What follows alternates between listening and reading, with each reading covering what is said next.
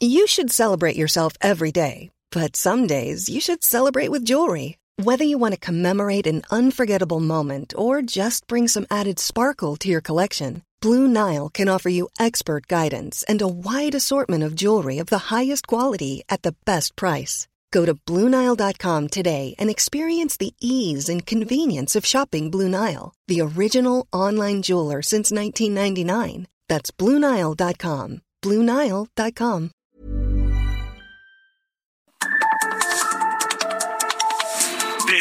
Sur, las coordenadas de la información. Con Alejandro Cacho.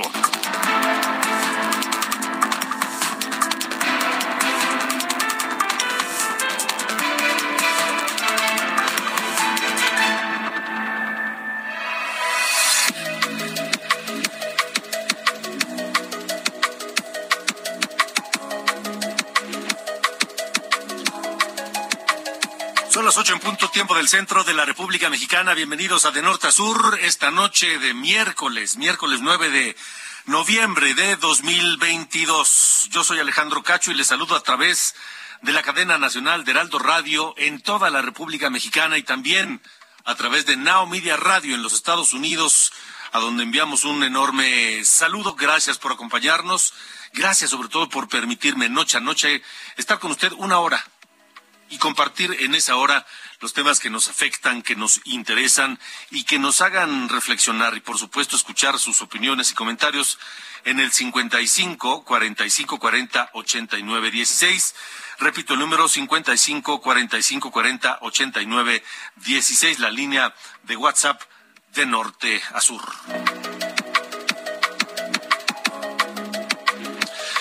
Y esta noche comenzamos con un tema Ay, interesante, importante. Mire, el gobierno del presidente López Obrador ya se gastó casi todo lo que había en el Fondo de Estabilización de Ingresos Presupuestarios.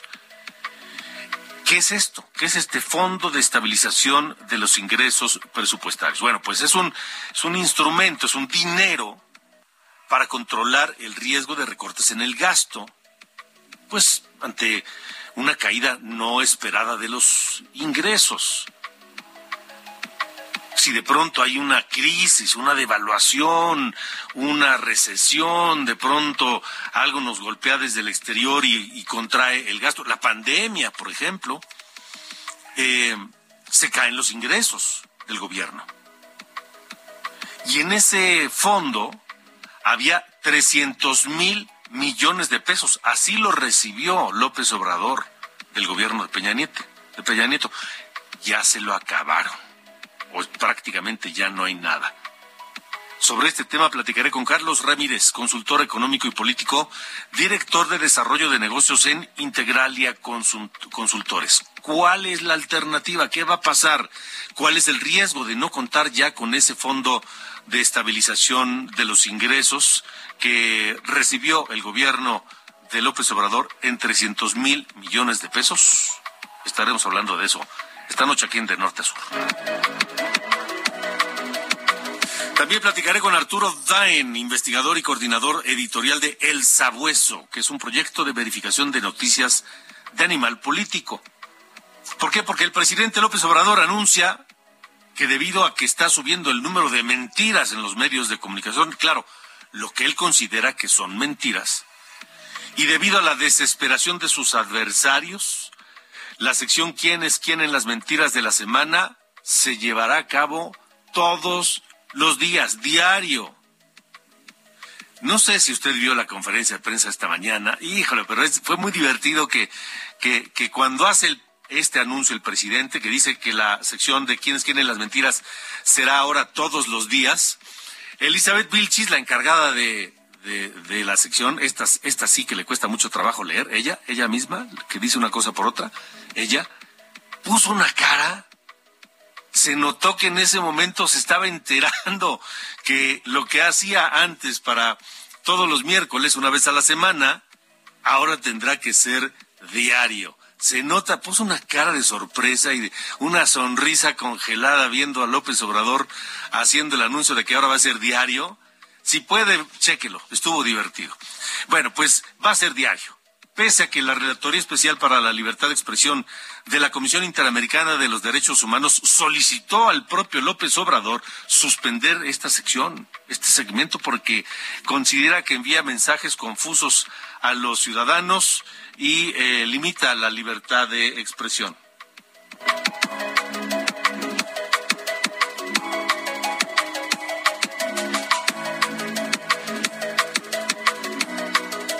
Acusó directamente a la jefa de gobierno de la Ciudad de México, Claudia Sheinbaum, de, bueno, y a la gobernadora de Campeche, Laida Sansores, de operar una estrategia para defenestrarlo, para eliminarlo a la mala de la contienda por la candidatura presidencial de Morena en 2024. Arrecia la guerra intestina en Morena de Ricardo Monreal contra Laida Sansores y él, Monreal, acusa que detrás de Laida Sansores está Claudia Sheinbaum. Le tendremos el reporte.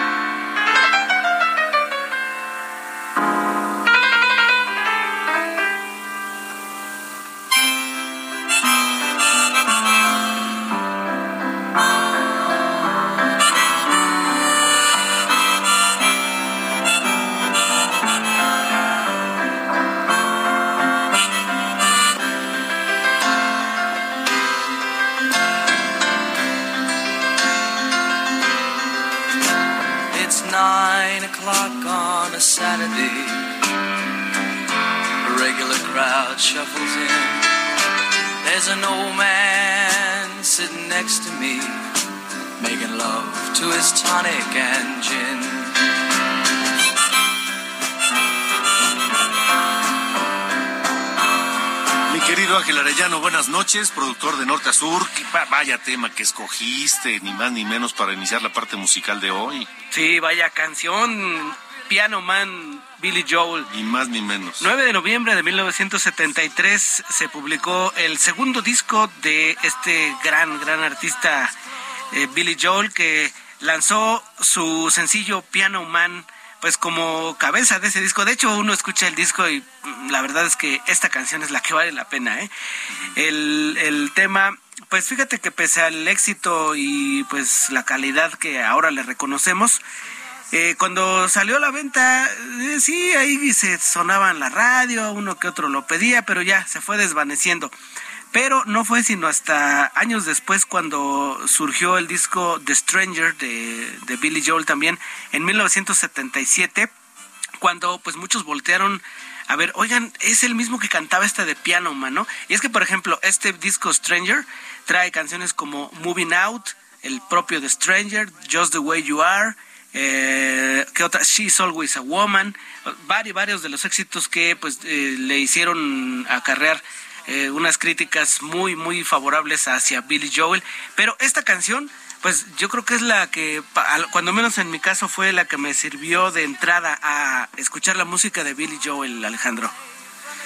Wow, sí, Billy Joel, que además es un, es un maestrazo. Sí, oye, fíjate, aquí mi, mi compañero Emanuel eh, Bárcenas, nuestro operador, me recuerda que hay algunas versiones en español.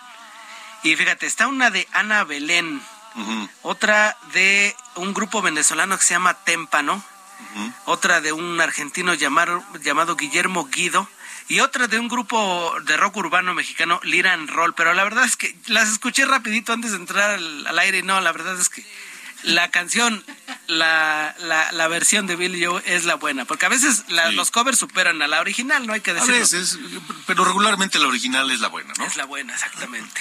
Pues ahí está, con esto arrancamos, Alejandro. Me parece muy correcto, Héctor. Eh, Ángel, gracias. seguiremos, seguiremos en comunicación y a ver qué más nos tienes en la parte musical. Así es, sabía que te iba a gustar esta canción, Alejandro. Sí, cómo no, mucho, mucho. Muy bien. Gracias. Gracias, mi querido Ángel Arellano, productor de Norte a Sur. How it goes. But it's sad and it's sweet, and I knew it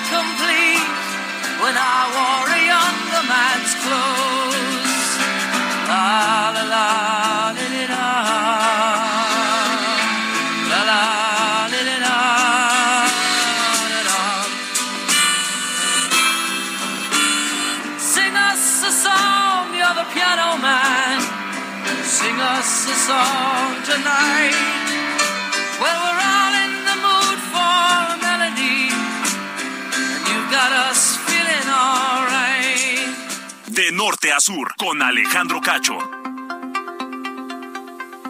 Continuamos, por supuesto, de norte a sur. Son las ocho y diez, tiempo del centro de la República Mexicana. Ya le platicaba al inicio de la emisión que eh, la, Cámara de Diputados aprobó una iniciativa de reforma a la Ley Federal de Presupuesto y Responsabilidad Hacendaria.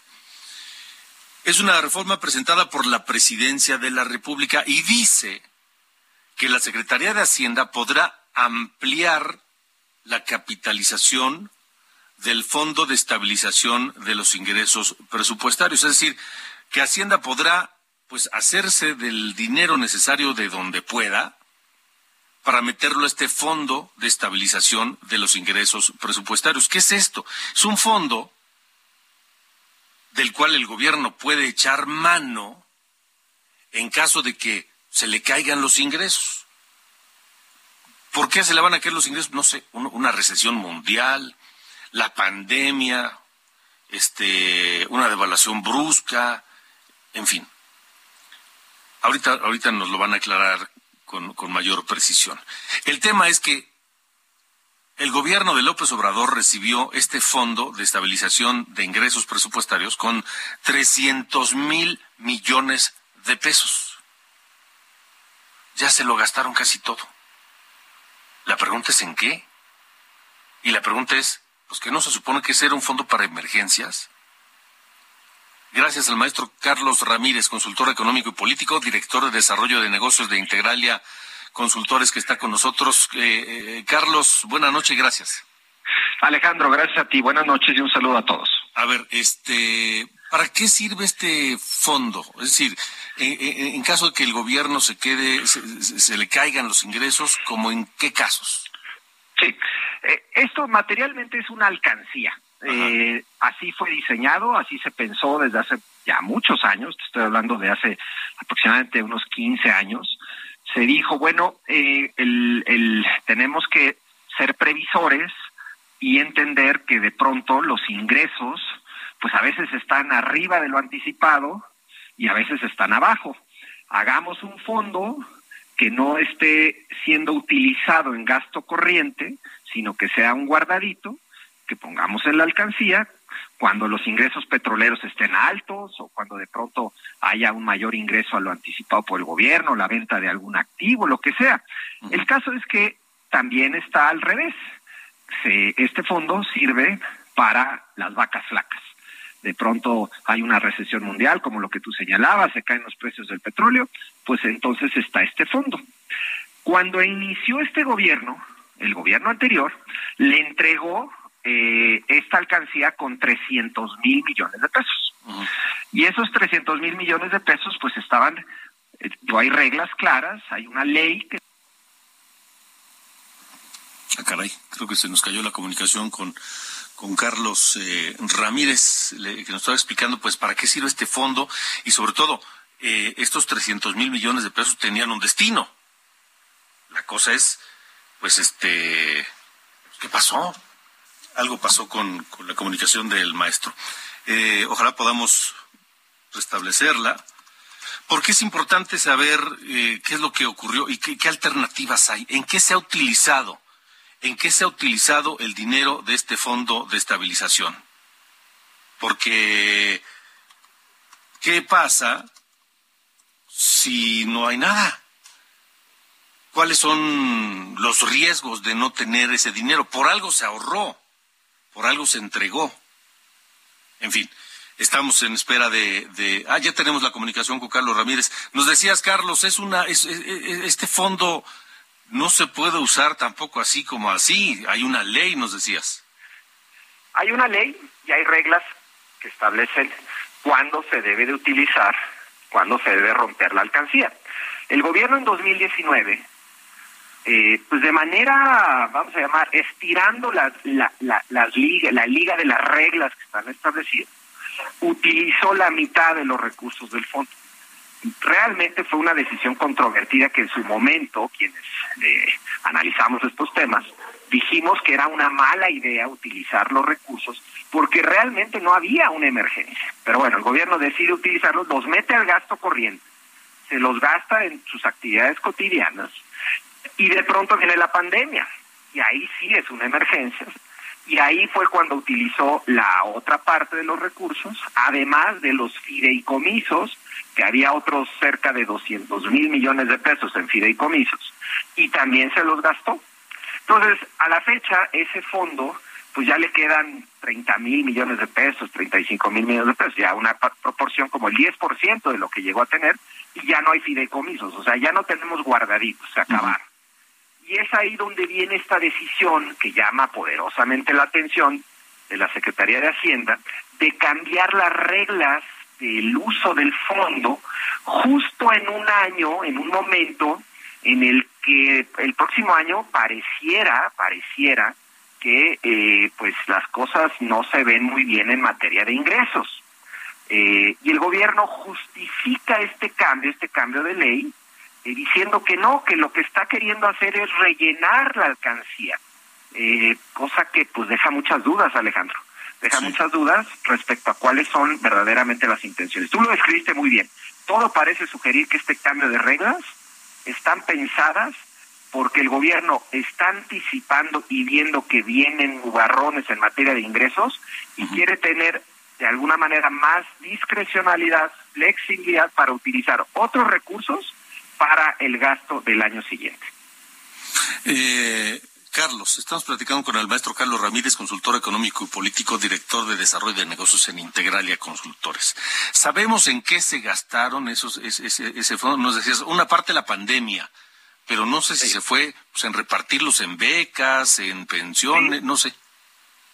No, de hecho no hay un seguimiento puntual respecto a esos 300 mil millones de pesos. No sabemos en qué se los gastó, pero se los gastó, pues bueno, obviamente, pues en, en el día a día, en el gasto de las becas, de los programas, de los proyectos de infraestructura, en fin, cuando el gobierno dice es que no hemos necesitado aumentar impuestos y todo ha sido por gracias a, a que hemos logrado mayor recaudación, pues se le olvida decir que más bien todo ha sido gracias a que lograron generar 500 mil millones de pesos que eran de, de, ahorros, de guardaditos de administraciones pasadas y se los gastaron. Y ya no hay, ya no hay esos guardaditos. Pero no, no hay rastreo propiamente de esos recursos, Alejandro. Ok, este, híjole, el año próximo no se ve, bueno, el, final de este año, es estamos ya en noviembre, quedan un par de meses, se ven complicados en materia económica y financiera el 2023, por lo menos la mitad de la, primera mitad del año también se ve muy complicada económicamente hablando. Este, ¿qué, ¿Qué va a pasar si de pronto el gobierno requiere de dinero y ya se acabó los fideicomisos, ya se acabó este fondo de estabilización, es decir, ya se acabó las, los guardaditos, las alcancías? Pues esa es justamente la, la la duda que surge. Eh, en condiciones normales, cuando un gobierno de pronto se enfrenta a una mayor, a una caída de ingresos, pues es eh, lo que hemos visto en el pasado en el país es que el gobierno pues tiene que recortar gasto, es decir, se ajusta el, cinturón y, tiene que recortar gasto. Pero lo que hemos visto en esta administración es, es curioso, eh, Alejandro, porque más bien lo que parece estar habiendo no es ese ánimo de decir, bueno, pues si tengo menos ingresos, pues reduzco mi gasto, sino más bien dice el gobierno, pues a ver de dónde encuentro más, más dinero para seguir gastando igual. eh, y ese es el, el, el temor que existe con este cambio de ley. Que el gobierno, si bien a la Secretaría de Hacienda emitió un comunicado, por cierto, tardío, se dejó 48 horas correr una serie de rumores, creo que rumores infundados en algunos casos. Sí, que estaba que iban a echar a mano de las AFORES y de, los fondos de Infonavit y demás. Sí, porque ese dinero no, no, no está en manos del gobierno y, y, es y le pertenece a cada uno de los ahorradores. Eso, eso fue falso. Pero algunas de las cosas que se dijeron quedan algunas dudas, Alejandro, porque no ha aclarado el gobierno a qué se refiere con capitalizar este fondo con otros activos financieros. No lo aclaró en el comunicado, no lo aclaró en la exposición de motivos de la iniciativa de ley, y es la fecha que el secretario de Hacienda, Rogelio Ramírez de la Valle, no ha dicho una sola palabra sobre esto. Entonces queda la duda de qué realmente está anticipando el gobierno y qué podría echar mano ¿no? De, este, de, qué otros recursos podría echar mano. Ahí es donde está y prevalece la duda eh, de cara a un año complicado eh, en materia económica. Me preocupan las reservas, eh, Carlos. Me preocupa porque se ha, se ha, mencionado también eso. No sé si si pudiera ser, se ve complicado porque las reservas están en manos del, del Banco de México, así como cuando sí, así como cuando también intentó el gobierno que el Banco de México le, le diera al gobierno mexicano aquel fondo de diferencia por el tipo de cambio. ¿Recuerdas hace un año? Efectivamente. Efectivamente. Sí, los remanentes de operación del Banco de México, que en efecto el presidente en su momento quedó molesto. De hecho, esa fue una de las razones por las que el gobernador de entonces del Banco de México, Alejandro Díaz de León, salió de la institución y no fue eh, renovada su, su, su presidencia fue porque el presidente se había enojado y que no le habían transferido pues remanentes que no existían, ¿no? Pero bueno, pues el presidente en su momento pensó que sí y se enojó. Mira, reservas también hay que eliminarlas de la ecuación. Ahí no tiene nada que hacer el gobierno federal, realmente no es algo que controle el gobierno federal, es pertenecen al Banco de México y ese ese tema tampoco. Pero hay otros, vamos a llamar, hay otros activos financieros que inmediatamente se pusieron sobre la mesa que, que por lo menos, digamos, quedan dudas. ¿no? Eh, las reservas que tiene el Infonavit y el IMSS y el ISTE también parece poco probable, yo diría que muy poco probable que estén pensando en hacer uso de esos recursos, porque además requerirían cambio de ley para esas mismas instituciones, de esas mismas instituciones. Pero bueno, o sea, pues ahí queda, ahí queda la duda. Y luego hay otros recursos que tiene acceso el gobierno, la banca de desarrollo, por ejemplo, tiene reservas también de, de, capitalización a las que sí podría echar mano el gobierno en caso de, de que tenga un faltante de ingresos. No tan fácil, pero deja la duda el, esto de si no estará pensando en algo por ahí. en fin, no sabemos bien en qué está pensando y ese es el problema, la opacidad, la falta de transparencia y claridad respecto a las verdaderas intenciones que tiene el gobierno con este cambio de ley. Y yo también, yo tampoco estaría muy, muy, muy, muy tranquilo pensando en que este gobierno va a respetar la autonomía del Banco de México. ¿eh? Tampoco estaría muy tranquilo. Digo, es más complicado. Sí. Pero han dado muestras de que son capaces de muchas cosas.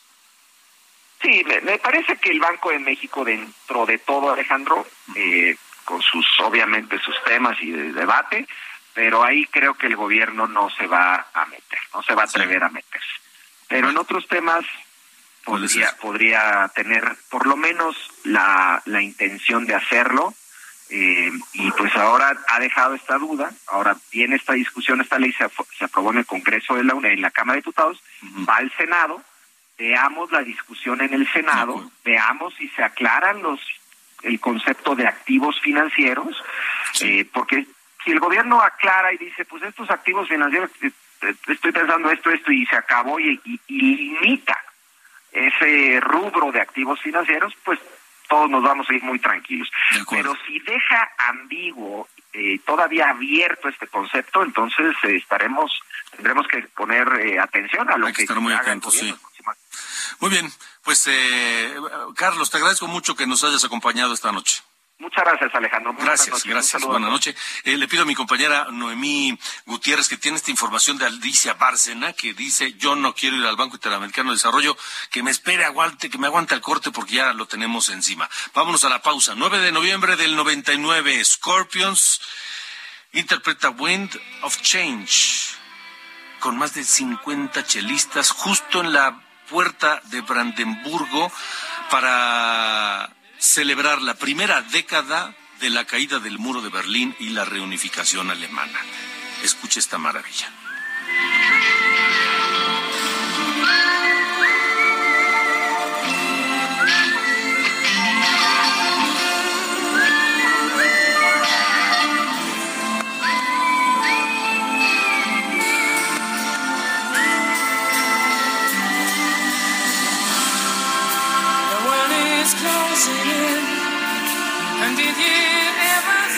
Norte a sur.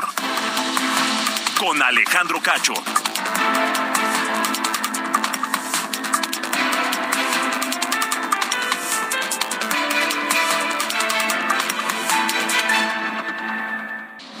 De norte a sur, las coordenadas de la información. Con Alejandro. There's never been a faster or easier way to start your weight loss journey than with PlushCare. PlushCare accepts most insurance plans and gives you online access to board-certified physicians who can prescribe FDA-approved weight loss medications like Wigovi and Zepbound for those who qualify. Take charge of your health and speak with a board-certified physician about a weight loss plan that's right for you. Get started today at plushcare.com slash weight loss. That's plushcare.com slash weight loss. plushcare.com slash weight loss.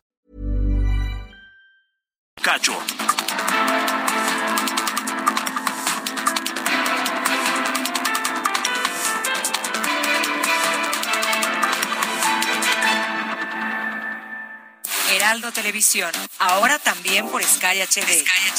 Toda la programación de Heraldo Televisión a través del canal 161 de Sky HD. Noticias, deportes, entretenimiento, gastronomía y mucho más. Heraldo Televisión, en todo el país, ahora también por Sky HD.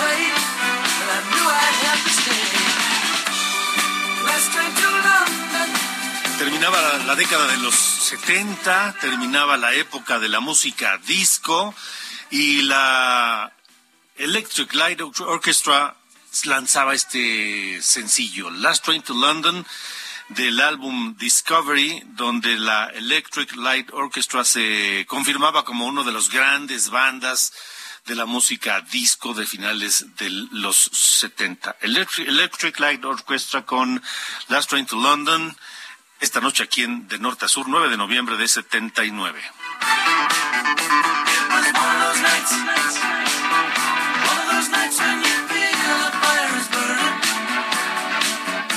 Everybody was there, everybody to share. It was so right. And you were on your own, looking like you were the De norte a sur, con Alejandro Cacho. Ángel Arellano, el productor de Norte a Sur, ya está bateando de hit, dos hits hoy. Primero eh, con Piano Man y ahora con Last Train to London de Electric Light Orchestra. Muy bien, muy bien por la música de hoy.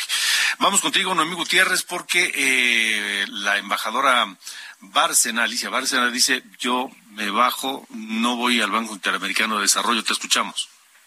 Alejandro, buena noche. Pues sí, comentarte que Alicia Bárcena, la embajadora de México en Chile, informó que ya habló telefónicamente con el presidente Andrés Manuel López Obrador para exponerle sus razones para que México retire su candidatura para encabezar el Banco Interamericano de Desarrollo. En un mensaje que subió a su cuenta de Twitter dijo que el mandatario mexicano comprendió los argumentos personales que le expuso. La embajadora agradeció el apoyo del canciller Marcelo Ebrard y del secretario de Hacienda Rogelio Ramírez de la O, quienes la apoyaron en promover la candidatura. Sin embargo, pues hasta el momento la presidencia de la República no ha informado de la llamada entre López Obrador y Bárcena. Tampoco ha dado a conocer quién postulará a México para encabezar el Banco Interamericano de Desarrollo.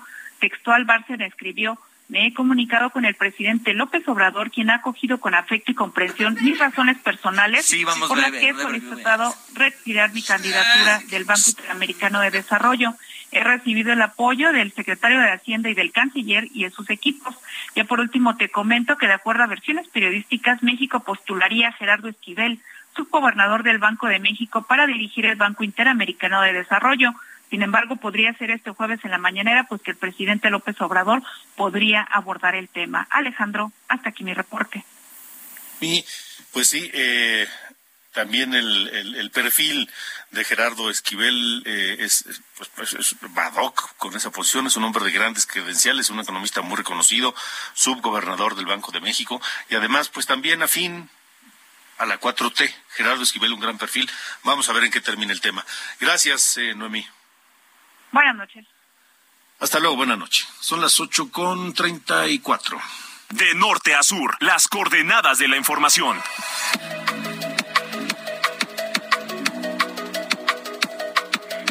Buenas noches, estas son las noticias de norte a sur. La Fiscalía de Morelos ya entregó a la Fiscalía de la Ciudad de México la carpeta de investigación sobre el feminicidio de Ariadna Fernanda López. Por su parte, la jefa de gobierno Claudia Sheinbaum lanzó otra acusación contra el fiscal Uriel Carmona al afirmar que se comunicó con la fiscal capitalina Ernestina Godoy pidiéndole matizar la información sobre el caso. El subsecretario de Derechos Humanos Alejandro Encinas respondió a la denuncia que interpusieron en su contra los abogados de los cuatro militares presos acusados de participar en la desaparición de los 43 normalistas de Ayotzinapa y aseguró que las imputaciones contra los militares se han sustentado ante los tribunales con base en evidencias sólidas y contundentes. La periodista Anabel Hernández afirmó que nunca había sido testigo de la censura contra los medios de comunicación, periodistas y librerías para impedir la presentación del libro El Rey del Cash de Elena Chávez, que relata la presunta red de financiamiento creada en el círculo cercano del presidente López Obrador, luego de que tres veces fue cancelada la presentación del libro en diferentes recintos. Cámara de Diputados discute las 2.207 reservas del presupuesto de egresos 2023 que ayer fue avalado en lo general por el Pleno de San Lázaro. Durante octubre, la tasa de inflación en México se ubicó en 8.41%, lo que representó una desaceleración en comparación con el nivel registrado el mes previo de 8.70%. En tanto, los precios de los alimentos como la calabacita, el jitomate, la tortilla y azúcar siguen incrementando. Finalmente, la Secretaría de Salud reportó las primeras cuatro muertes por viruela del mono en México y registró 106 casos nuevos en la última semana. Yo soy Diana Bautista y estas fueron las noticias de Norte a Sur.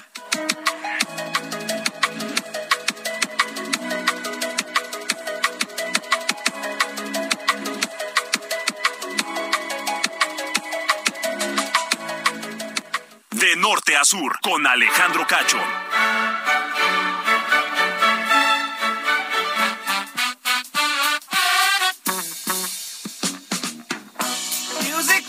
Está listo el joven Carlos Allende, ya entrando a la adultez, con su comentario de hoy sobre el fútbol. Correcto. Qatar, este, este mundial que está por comenzar ya en 11 días, mi querido Sir Allende. En efecto, celebraremos la Revolución Mexicana con el partido inaugural entre Qatar y Ecuador. Ese va a ser el, festejo, 7 de la mañana, es cuando se, inaugura la eh, Copa del Mundo, que va a ser por primera vez en Medio Oriente. La designación de Qatar se hizo oh, el 2 de diciembre del 2010, eh, entre mucha polémica, porque pues, todo el mundo me decía, oye, ¿por qué Qatar? O sea, tiene cero tradición futbolística, no hay suficiente infraestructura en ese lugar para pues, mover ¿no? a las masas que concentra el, el Mundial. Y eh, digo, ahí quedó, ¿no? Dijeron, bueno, pues deben de tener un plan brutal, ¿no? Total, tenían 12 años para hacer eh, las inversiones y las construcciones necesarias. Y pues digamos que en, Qatar están más sobrados que faltados en tema de lana. Entonces, eh, pues dijeron, bueno, la cosa es que en 2014 un grupo de reporteros del Times de Londres eh, publicaron los eh, FIFA Files, los archivos de la FIFA, una investigación sobre la corrupción, los sobornos cómo fue que se hizo una operación a nivel eh, incluso de gobierno de Qatar, gobierno nacional, para asegurarse de tener el Mundial en Qatar. O sea, literalmente hubo pagos tal cual de dinero en efectivo a, personas clave que iban a votar en esta para, para designar a Qatar como, como sede del Mundial. Fueron más o menos unos 5.5 millones de dólares en total y eh, digo, se, hay algunos que, como Jack Warner, por ejemplo, 450 mil dólares le dieron a él, era el presidente de la CONCACAF, jamaiquino de nacimiento. Chuck Blazer también estaba metido, era secretario igual de la CONCACAF, igual le dieron una feria. A eh, representantes del fútbol, fútbol africano los llevaron así a Doha, ya ves que ahí digo, no se les da eso de lujo. Entonces los llevaron, los pasearon, los placearon, así, conozcan al emir, como de que no. Entonces, digo, estaban ahí, digamos, eh, engrasando ¿no? la, la, la votación de, de Qatar para ser sede. Y ahora resulta que quien era presidente de la FIFA, el señor Joseph Blatter, estuvo ahí 17 años siendo presidente de la FIFA, salió a decir hoy que darle el Mundial a Qatar fue una mala idea. Estamos a 11 días de que sea el mundial. Y este dice, Oh, ¿sabes qué? pues menos mal, ¿no? Sí, Que- hombre, qué detalle, señor Blatter. sí, sí, sí. No, no, ya ahorita tuvo, ya. que tuvo que tuvo la, el arrojo de, de confesarlo. no, y, él, y- y él estaba implicado en este asunto, ¿eh? O sea, él estaba metido en el tema de los sobornos, de eh, recibir favores y de ir conviviendo sospechosamente de cerca con gente clave del gobierno catarí. Y ahora resulta que andamos este, envueltos en un manto de pureza, ¿no? ¿No? Nos hacemos este, de la vista gorda. Y no, aquí no pasó nada, ¿no? Es que, ay, qué mala idea esto, ay, cómo la gente designó a Qatar como la, por favor. No, aquí nos quieren venir a vender humo, pero no, la verdad es que Bl- Blatter está tan embarrado en esto como, como cualquier otro este miembro de la FIFA y este y ahora resulta que, que fue una mala idea. Digo, señor Blatter, estamos a 11 días. No, no la chifle que es cantada. Sí, estoy de acuerdo. Muy bien.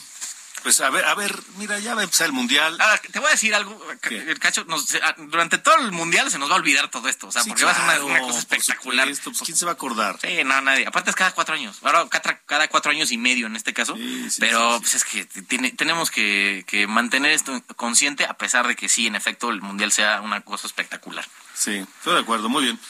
Pues gracias, señor. Fuerte abrazo, mi estimado. Igualmente.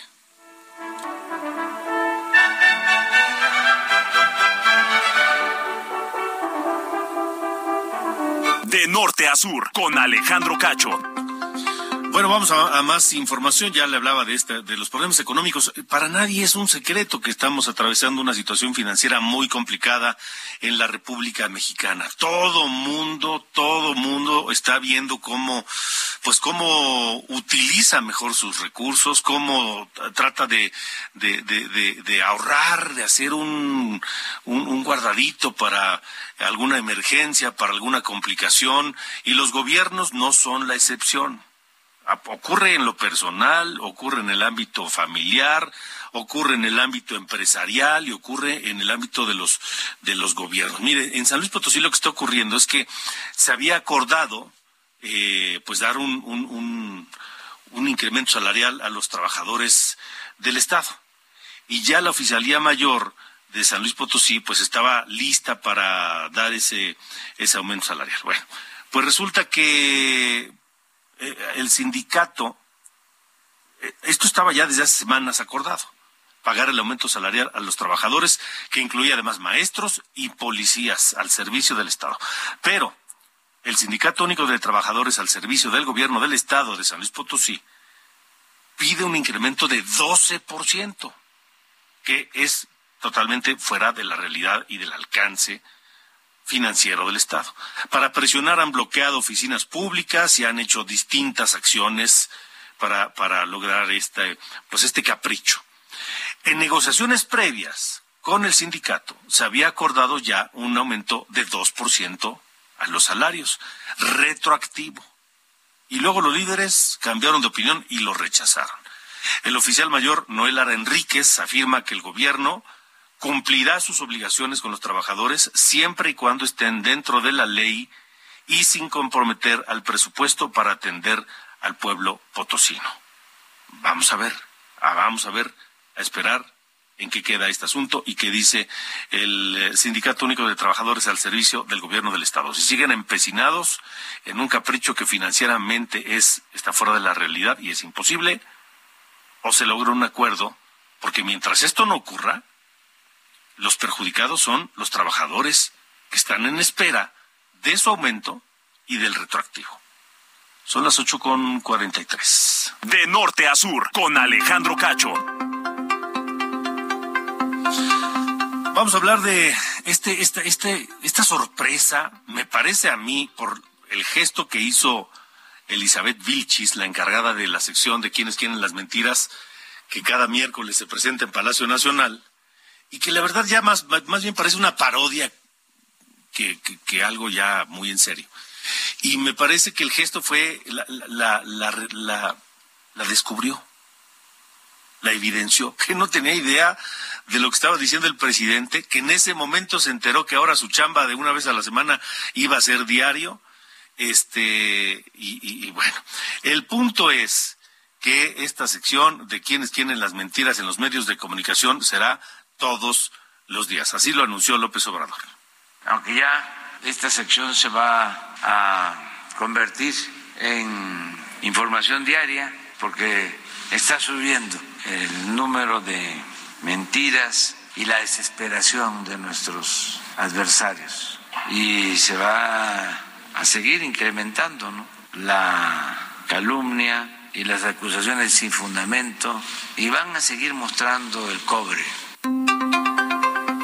Ahora, ya una vez a la, semana esta sección había provocado que Pedro Vaca Villarreal, el relator especial para la libertad de expresión de la Comisión Interamericana de Derechos Humanos, solicitar al presidente López Obrador suspender esta sección en la conferencia mañanera porque envía mensajes confusos a los ciudadanos al cuestionar la supuesta intención del gobierno de garantizar la libertad de expresión. Ya sabe que juegan con las palabras y con los datos y demás. Pero bueno, esta noche saludo a Arturo Daen, investigador y coordinador editorial de El Sabueso, que es el proyecto de verificación de noticias de animal político. Este, y, primero, Arturo, te saludo, gracias por estar aquí. ¿Qué tal, Alejandro? Buenas noches, un gusto platicar contigo. Igualmente. Oye, ¿también te dio a ti la impresión de que Elizabeth Vilchi se estaba enterando en ese momento que su chamba iba a ser diario? Eh, pues sí, eso pareció. Digo, en general hemos visto momentos de, de improvisación, ¿no? Sí. Casi siempre, casi siempre. ¿Qué opinas de este, de este anuncio que hizo hoy López Obrador? Sí, pues lo que pasa es que, como comentabas, en varios momentos se han señalado eh, problemas o situaciones con esta sección. Para empezar, supuestamente su objetivo es informar a la gente, pero pues hemos notado, al menos acá en el Sabueso hemos detectado que al menos en nueve casos en esta sección se han emitido dichos falsos o engañosos, ¿no? Entonces no, no se informa bien a la gente y además pues se incumplen criterios del tema de verificación o fact-checking, ¿no? Que se han construido internacionalmente, criterios como el de que haya una neutralidad, por ejemplo, ¿no? Que haya una independencia en las verificaciones y demás, y aquí pues el tema es que son juez y parte, ¿no? Se trata de básicamente de defender al gobierno y son más posicionamientos políticos que en realidad verificaciones de datos, ¿no?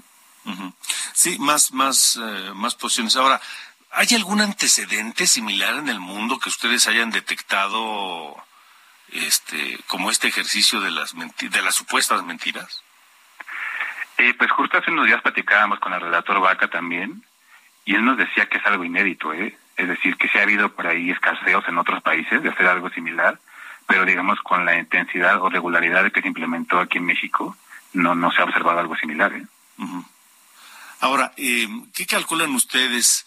Eh, que puede ocurrir allá en, en, el Sabueso? ¿Cómo, cómo, ¿Cómo lo leen? ¿O simplemente por la por la cotidianidad y porque pues van a tratar de sacar este cosas donde no las hay, pues va a perder punch, digamos, esta sección. Eh, pues mira, yo más que el punch o, el efecto político que tenga, yo me preocuparía de nuevo, insisto, en que este tipo de secciones se supone que son para ayudar a la gente, ¿no? A entender qué está pasando, qué pasa en el debate público, en realidad es un ejercicio de propaganda, ¿no? Entonces va a seguir siendo eso, va a aumentar la propaganda desde esta sección y va a seguir el problema de que en realidad se desinforma a la gente diciéndole que es aparente verificación profesional como la que hacen otros medios, cuando en realidad, insisto, ¿no? Es como reproducir dichos del gobierno y, por ejemplo, cuando tratan de desmentir algo, simplemente lo desmienten porque lo dijo el presidente, ¿no? No importa si hay una evidencia, si hay un documento, simplemente lo dijo el presidente y ya por eso supuestamente es falso, ¿no? Entonces, pues lamentablemente, pues ¿qué va a seguir? Pues que va a seguir siendo un ejercicio de, propaganda y lamentablemente también, Alejandro, de denostación de la prensa, ¿no? Que ha sido un problema muy grave, sabes, en México el problema de violencia contra los periodistas y todavía es grave que el gobierno justo en este tipo de secciones las use también para atacar a los periodistas, ¿no? En ligarles un montón de, de adjetivos, ¿no?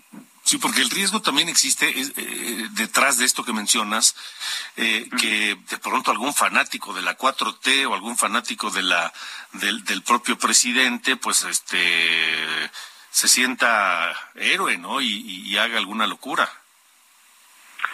Sí, lamentablemente en esta sección, insisto, se, se incumplen varios temas de, de la metodología de la verificación y, por ejemplo, la encargada usaba muchos adjetivos, ¿no? Hoy al, al presidente le dijo que tenía demencia selectiva, ¿no? Por ejemplo.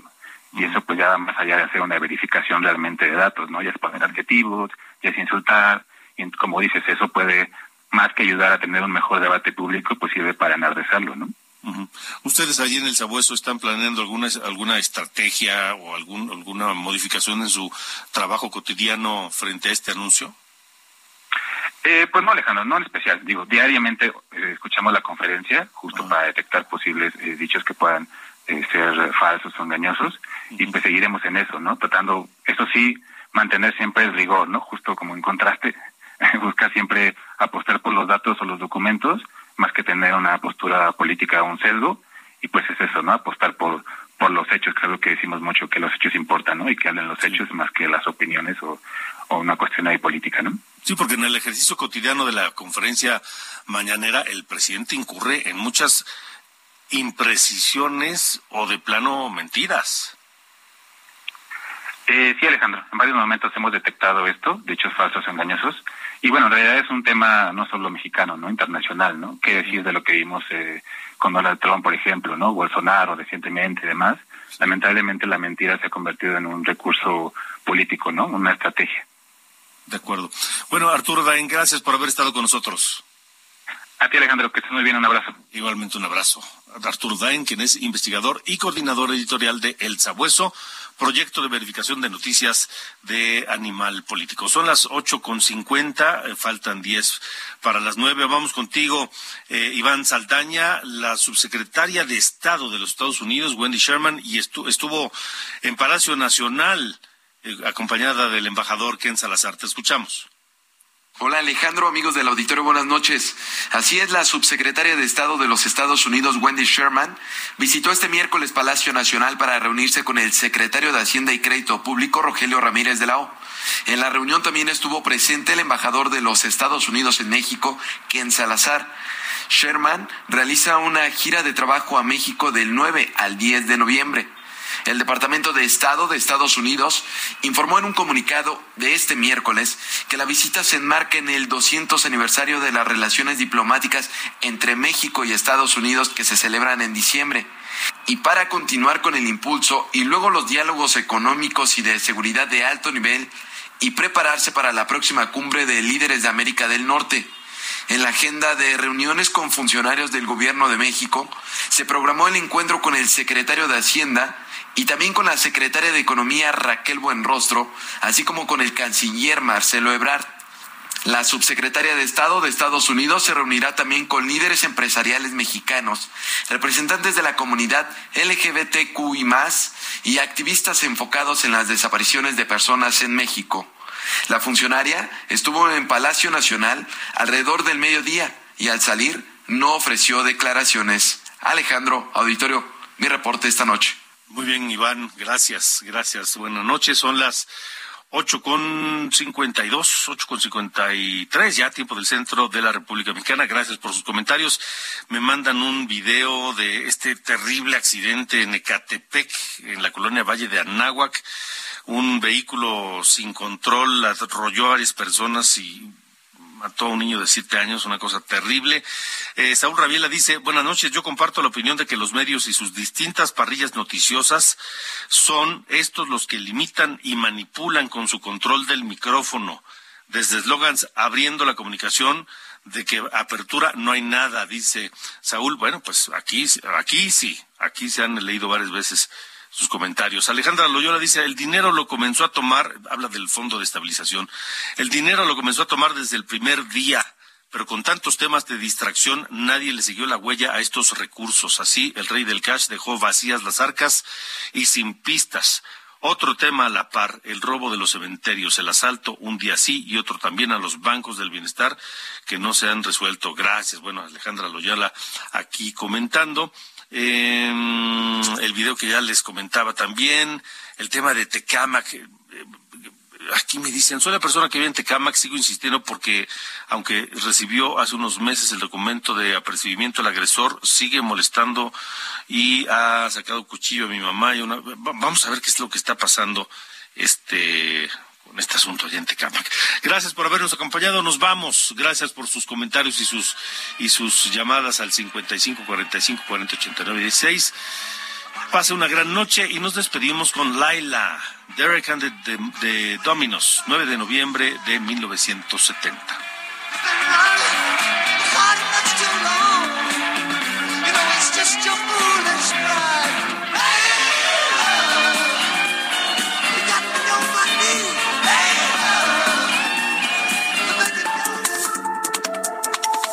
Esto fue De Norte a Sur, las coordenadas de la información. Con Alejandro Cacho.